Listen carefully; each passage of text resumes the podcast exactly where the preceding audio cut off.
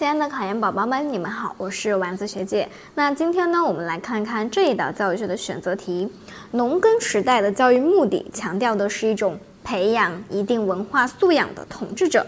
那工业时代呢，它兼顾脑力劳动和体力劳动者的一个培养。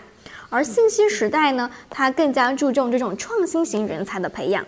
那这说明啊，教育目的在根本上受制于什么呢？A 选项文化传统。B 选项生产方式，C 选项教育政策，D 选项教育理论。那我们再看看题干当中，它有对比了三个时代，对吧？农耕时代培养了不一样的人，而工业时代又培养了不一样的人，信息时代有信息时代想要培养的创新型的人才。那这说明什么呀？教育目的在根本上受制于生产方式。那我们来看看解析。那它体现的是什么？